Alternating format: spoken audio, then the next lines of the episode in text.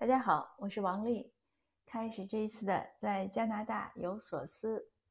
现在天冷了，不能去阳台上录音了，只能在屋子里录。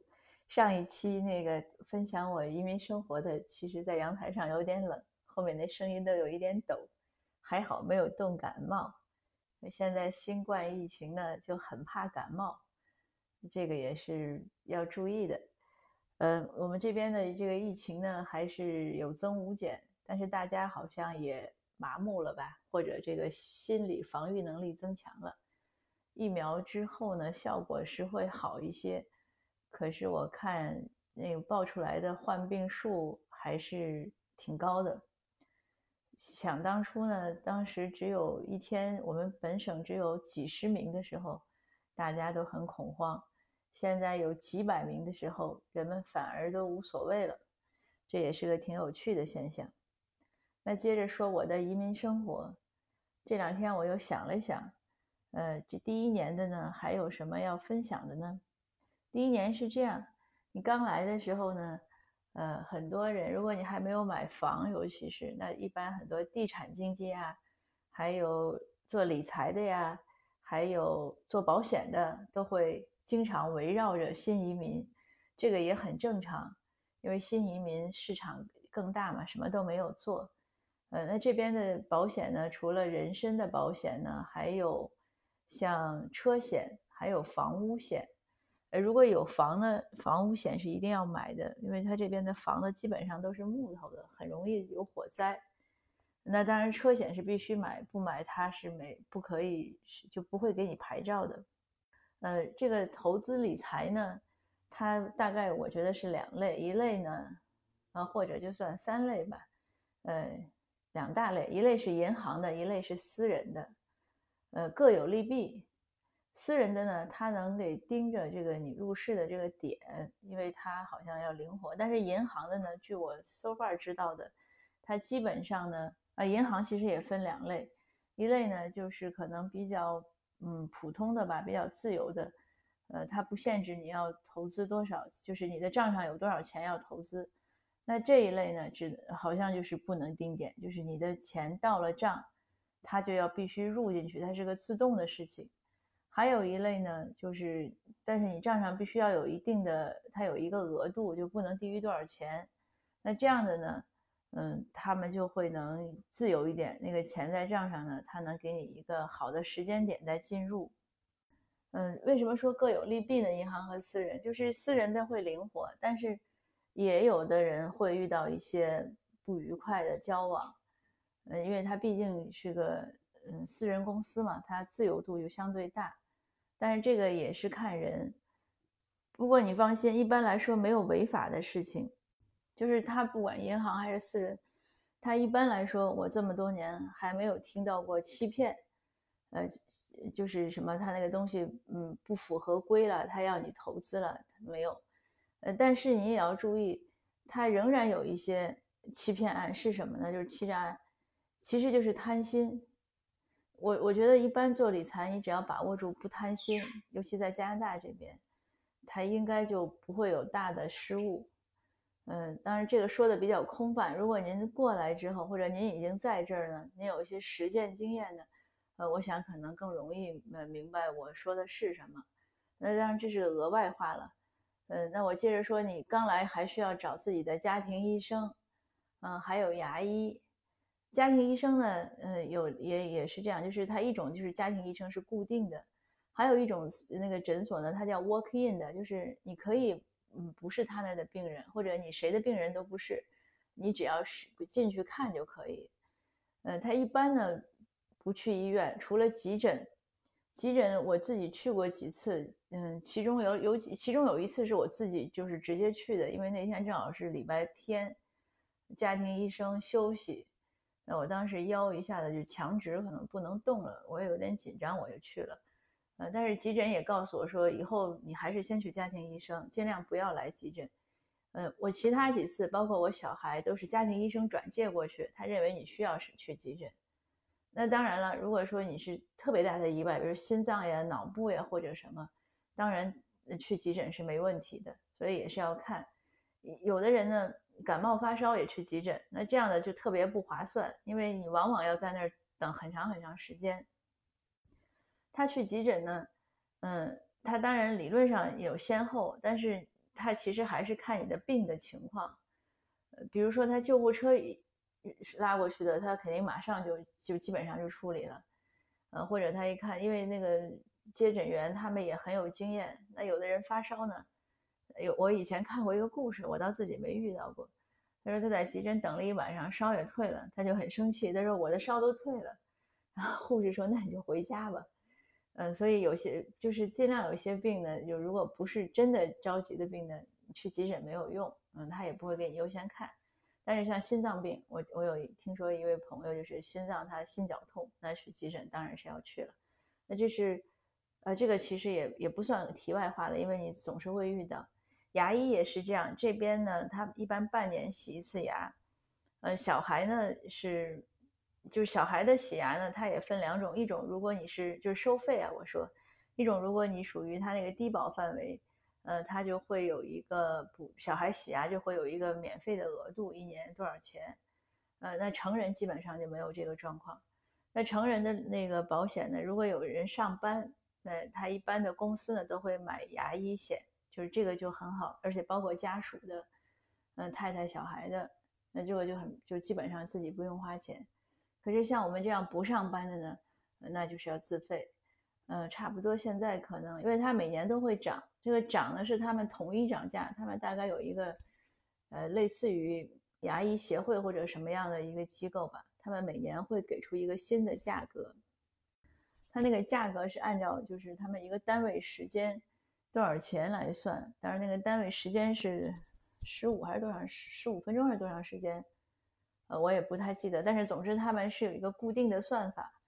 嗯，所以你在这家牙医诊所和那家诊所，他算钱上基本上没有变化。那有的诊所呢，可能关系好啊，或者什么，他给你打点折。因为像我们这样没有保险的，有的诊所会照顾一下，但是有的诊所呢，他也不照顾。那我想说，就是如果你挑牙医呢，你可能更多的是要看你跟你的家的位置远近呀，还有他的这个态度呀、手艺啊，这个水平不同，真的是不同，这个还是有差异。那刚开始我们对洗牙这个事儿呢也不重视，小孩的当然是因为小孩他要换牙嘛，所以他是比较重视的。那我们自己成年人呢觉得无所谓，嗯，可是我是在。我差不多来了之后，第二年开始我的牙的，所以这个牙呢我们可以下一次再讲，呃，或者下几次再讲。但是牙确实也是一个问题。后来就发现你还是要，嗯，比如一年你要是洗两次牙，基本上就没有太大毛病。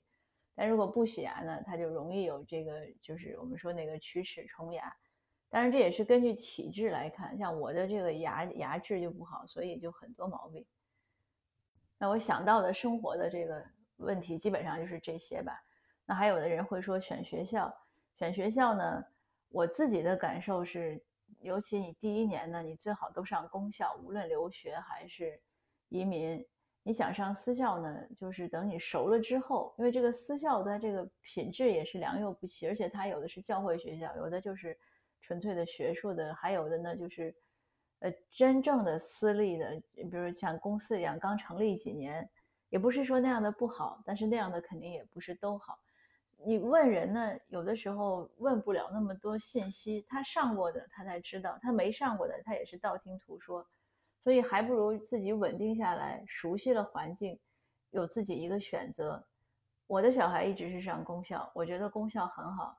呃，当然我也有身边有很多朋友就是很欣赏私校，孩子后来也都转的私校，也很好。呃，私校当然了，一个是。有我刚才讲的宗教信仰，还有就是个钱的问题，嗯，所以这也是一个一个选择。因为如果移民呢，那你上公校呢是免费的，私校是要交学费。不过对于留学生来说，可能差别反而不大，因为留学生呢，你公校、私校都要交钱，有的私校的钱呢并不比公校的贵。所以这个，但是我就还是说，你最好来了熟悉了再再来选。我选孩子的学校呢。嗯，一个是远近，当时我们来有两所小学可以选，往上走，往山上再走，和往山下再走，距离基本上一样。那我就问，嗯，带我们来报名的那个朋友，我说这两个学校哪个学校人少？他说山上的。我说行，我去山上的。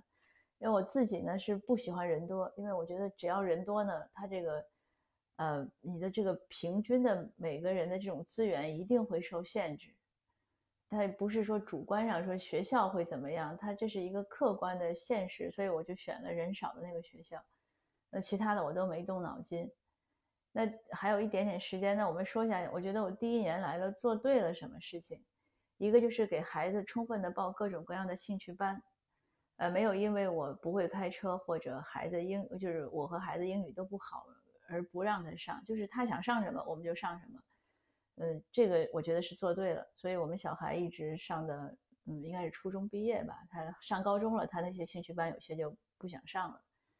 第二呢，就是去学英语，当然不是我学了，是我先生去学。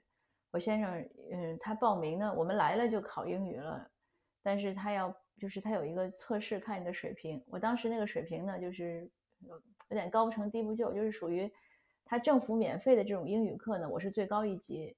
那个班就很少，我就没找到。那我先生那个水平低呢，他这样的班就很多，但是他要排，他排到呢是六月份他就开始上，他一直连续上了四年，这个很好。还有做对一件事情呢，就是我先生没有回国，当时来了之后，尤其一两个月是就是安顿下来，也在想怎么办呢？因为很多人都是，嗯，太太孩子留在这儿，先生就回国接着做生意啊或者怎么样。我先生想了想，他说：“算了，我还是留在这儿照顾你们吧。嗯，一家人在一起最重要。那这个决定呢，在我看来是非常重要的，也是非常好的。当然，这样的情况下，可能经济收入肯定受一些影响，因为回国你接着做生意，轻车熟路。呃，但是我觉得对于家庭生活啊，对于孩子的成长啊，还是留在这儿更好。所以这也是在每个家庭的选择。”呃，其实就是个价值观的判断。你觉得人生什么最重要？呃，是金钱最重要呢，还是呃亲情更重要？是孩子的成长更重要？呃，夫妻的感情更重要呢，还是丈夫的这个事业更重要？这个钱呢？有的人说，哎，那你这个当然钱更重要，我要生活。呃，我可以负责的说，你在加拿大只要去找工作，也一样可以生活，那这个差别不大。当然，你可能说你不能买一万块钱的一个包了，那这个当然是个差别。所以就是还是一个价值的选择。那还有两句呢，就是说我觉得第一年来了，我遗憾没有做对什么，嗯，或者就说如果有有重来，我也许可以做得更好。一个是我们很少出去逛，这个我前面讲过，我们因为每天就是太宅了，所以。呃，又不 social，又不社交，然后也不喜欢开车看看周围的美好河山。这个的坏处是什么？因为不社交呢，它就你信息就少很多，呃，对自己的这种规划呀、发展方向呀，都会可能有一些限制。还有呢，就是你对这个周围环境越熟悉，其实你的信心就越越强，对这个社会融入的也越好。不过就是很难鱼和熊掌兼得。我以前也讲过，因为我。当时在写论文也很忙，也是也是真没时间去逛，那也只能遗憾了。另外一个也是一个没有办法的选择。如果我不是在读博士，在写论文，那我第一年来了呢，我可能就会好好去 college 里去学个英语，呃，然后去学个专业。所以如果我在建议，呃，新移民或者老移民都是一样，你只要不是说一定等米下锅，需要马上找个工作。那其实不管你多大年龄来这边呢，有些社区学校，呃，或者就是像成人高中，你去学一下十一、十二年级的英语啊，什么课程，呃，然后去申请一个本地的一个什么专业，拿一个证书也行，或者拿个学历也行，这个可能是一个更好的、更快的，而且能更呃融合的更好，就是一个更透彻的方式，一个是融入生活。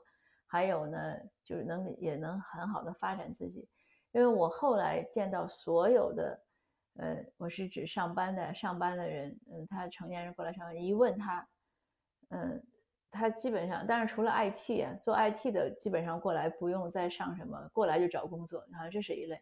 那其他的，你看他什么在政府上班呀，在什么上班，总之不是那种嗯大学本行那种工作的，基本上都是过来又读了一下书。有的两年，有的一年，也就这样。他不用读四年，因为你有已经有一个学历了，这是个很好的方法。嗯，也是供大家参考。那今天的时间又不短了，嗯，我们就等于补充说一下 第一年的一些事情，还有一些生活细节吧。嗯，谢谢大家，我们下次继续说。